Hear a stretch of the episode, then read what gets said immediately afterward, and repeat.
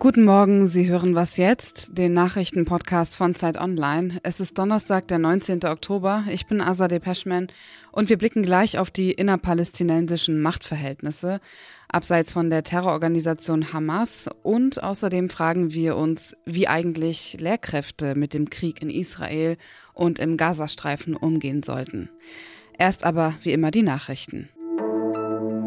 Ich bin Matthias Peer. Guten Morgen. Hunderte Lkw warten an der ägyptischen Grenze darauf, Hilfslieferungen in den Gazastreifen zu bringen. Nun hat die Regierung in Kairo zugestimmt, die Lieferungen über den bislang geschlossenen Grenzübergang Rafah zuzulassen.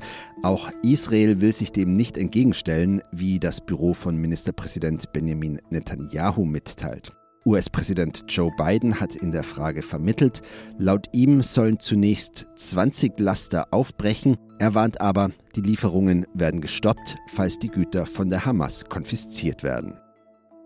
Die Linkspartei reagiert empört auf die offenbar geplante Parteineugründung durch Sarah Wagenknecht. Co-Parteivorsitzende Janine Wissler hat ihrer bisherigen Parteifreundin einen Ego-Trip vorgeworfen. In einem Interview mit der ARD forderte sie Abgeordnete, die sich Wagenknecht anschließen wollen, auf, ihre Bundestagsmandate zurückzugeben. Es wäre unanständig, die Mandate in die neue Partei mitzunehmen, sagte sie. Der Entschluss von Wagenknecht, eine neue Partei zu gründen, steht offenbar fest. Medienberichten zufolge will die Politikerin Details dazu am Montag vorstellen. Redaktionsschluss für diesen Podcast ist 5 Uhr. Wir sprechen im Moment viel über den Gazastreifen. Zu den Palästinensergebieten gehören allerdings auch Teile des Westjordanlands. Das Gebiet in Israel, das an Jordanien und an das Tote Meer grenzt. Dort regiert die Partei Fatah unter dem Präsidenten Mahmoud Abbas. Die Partei ist eine Rivalin der islamistischen Hamas. Wie groß ist eigentlich ihr Einfluss und was sagen die PalästinenserInnen im Westjordanland zur aktuellen Situation? Lea Frese ist Zeitkorrespondentin in Beirut und war gerade vor kurzem dort. Hallo Lea. Hallo Azadeh. Du warst ja gerade im Westjordanland unterwegs. Wie ist die Stimmung dort? Die Stimmung ist etwas gespenstisch. Äh, da ist einerseits viel Trauer und Wut über das, was in Gaza gerade passiert, die Bombardements mit vielen Toten. Da ist auch ein großer Schock noch über die Angriffe der Hamas vorher, die Massaker, die, die es gegeben hat. Ich nehme aber vor allen Dingen viel Angst wahr. Im Westjordanland ist äh, die Gewalt ja nicht erst in diesem Krieg eskaliert, sondern es gibt seit mehr als einem Jahr schon viele Angriffe. Es sterben jeden Monat Dutzende Palästinenser durch Gewalt der israelischen Armee und auch durch Angriffe israelischer Siedler. Und gerade die Gewalt von Siedlern, radikalen Siedlern, hat sich im Verlauf der letzten Woche sehr verstärkt. Es hat Entführungen gegeben. Mehrere Palästinenser wurden von Siedlern erschossen. Und es gibt eben Attacken von palästinensischen bewaffneten Gruppen auf Siedler. Das ist alles etwas unter dem Radar, weil gerade alle nach Gaza blicken. Aber ich halte das auch für sehr gefährlich. Droht eigentlich ein Flächenbrand? Also könnte es als Reaktion auch Angriffe aus dem Westjordanland auf Israel geben? Ja, ich glaube, ein, ein Flächenbrand im Sinne eines, äh, einer, eines äh, Ausbrechens der Gewalt tatsächlich auf dem ganzen Gebiet Israels und der besetzten palästinensischen Gebiete halte ich für die, für die ganz große Gefahr in den nächsten Wochen, Monaten, vielleicht Tagen. Es gibt natürlich die Möglichkeit von Angriffen, also wieder verstärkten Terrorangriffen, auch aus dem, von Palästinensern aus dem Westjordanland im israelischen Kerngebiet.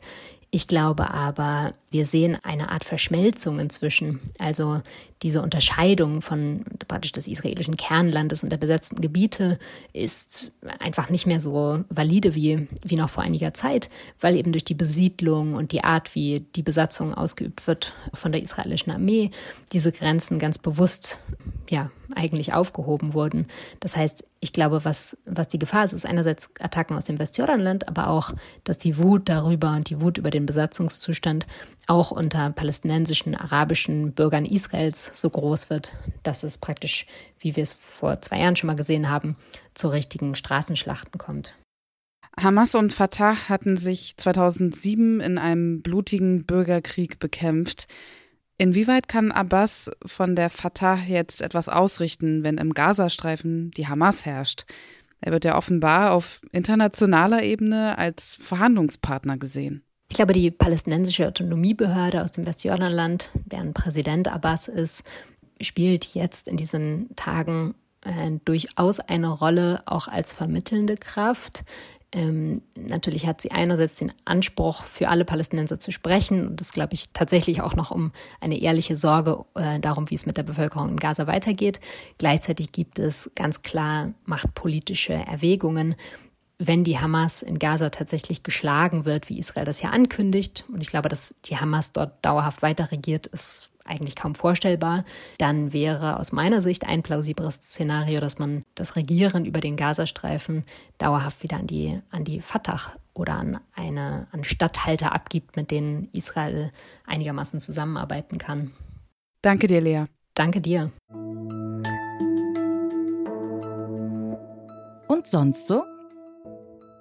Mauritius ist ein kleiner Inselstaat mit Traumstränden und malerischen Landschaften, mitten im Indischen Ozean. Ein Urlaubsparadies quasi, das gerade Geschichte geschrieben hat. Und zwar wurde gleichgeschlechtliche Liebe entkriminalisiert. Früher drohten Menschen, die gleichgeschlechtliche Beziehungen führten, bis zu fünf Jahre Haft. Das wurde jetzt als verfassungswidrig erklärt. Das Gesetz aus dem Jahr 1889 geht auf die britische Kolonialzeit zurück.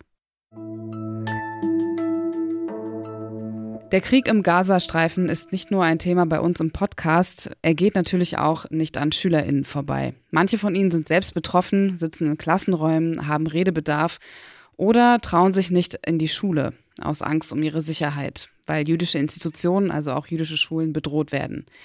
Nur, wie sollen Lehrkräfte mit der Situation umgehen? Derwisch Hesarje ist Vorstandsvorsitzender der Kreuzberger Initiative gegen Antisemitismus in Berlin. Was ist gerade los an den Schulen? Welche Konflikte werden ausgetragen? Worüber wird gerade diskutiert?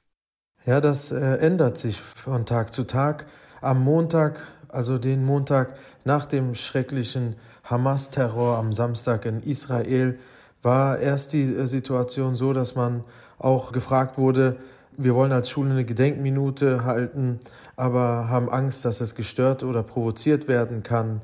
Es gab dann auch Anfragen wo Lehrerinnen und Lehrer gesagt haben, wir wollen unbedingt den Nahostkonflikt thematisieren, haben aber keine Bildungsmaterialien dazu. Andere wiederum haben direkt gefragt, wir selber äh, wollen es nicht mit den Schülerinnen und Schülern machen. Habt ihr Möglichkeiten, Teamer zu schicken, die das übernehmen können? Also unterschiedlichster Art. Und äh, bei allem ist aber eine Sache im Vordergrund, und zwar, dass es eine Unsicherheit gibt bei den Lehrerinnen und Lehrern und auch hin und wieder ein Ohnmachtsgefühl. Das heißt, die Situation überfordert sie, auch emotional. Man ist nicht geschult, den Nahostkonflikt in der Schule zu thematisieren. Man ist nicht geschult, den Antisemitismus, insbesondere gegenwärtige Formen des Antisemitismus äh, in der Schule zu behandeln. Die Ohnmacht und die Überforderung, die können Sie den Lehrkräften wahrscheinlich nicht ohne weiteres nehmen. Aber was würden Sie LehrerInnen raten? Wie sollten sie mit der Situation im Unterricht umgehen? Unbedingt müssen Lehrer und Lehrer das Gespräch suchen. Ich bin auch dafür, dass sie das Thema nicht meiden, weil es so konfliktreich ist oder emotional geladen. Also Lehrerinnen und Lehrer können Fragen stellen, können Neugierde zeigen, können Interesse zeigen und so auch das Gespräch öffnen. Ansonsten bin ich auch dafür, dass man die Emotionen irgendwie unter Kontrolle äh, behält. Also es bringt nichts, auch wenn man selbst aufgewühlt ist, die Fassung zu verlieren oder diese emotionale Aufladung irgendwie den Schülerinnen und Schülern deutlich zu machen. Also ich rate meinen Kolleginnen und Kollegen, auch die Sachebene zu erreichen. Und wenn in dem Rahmen eben auch SchülerInnen ein sehr geschlossenes Weltbild zum Beispiel haben und sich das meinetwegen in Gesprächen äußert. Was kann da die Institution Schule eigentlich ausrichten?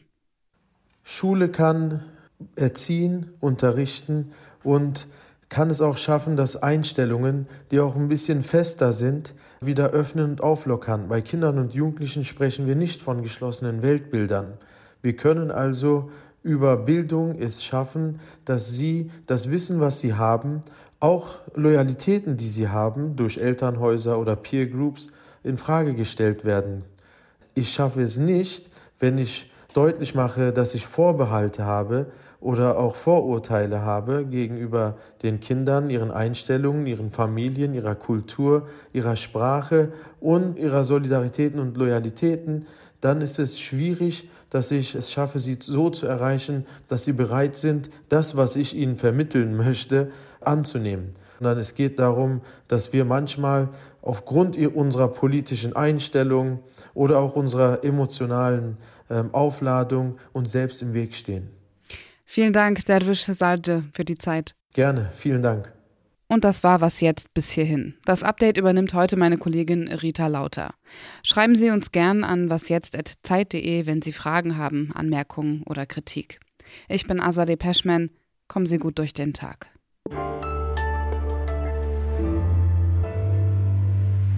Tut mir voll leid, ich habe gerade die Zeiten verwechselt. Äh, ich brauche noch einen Moment.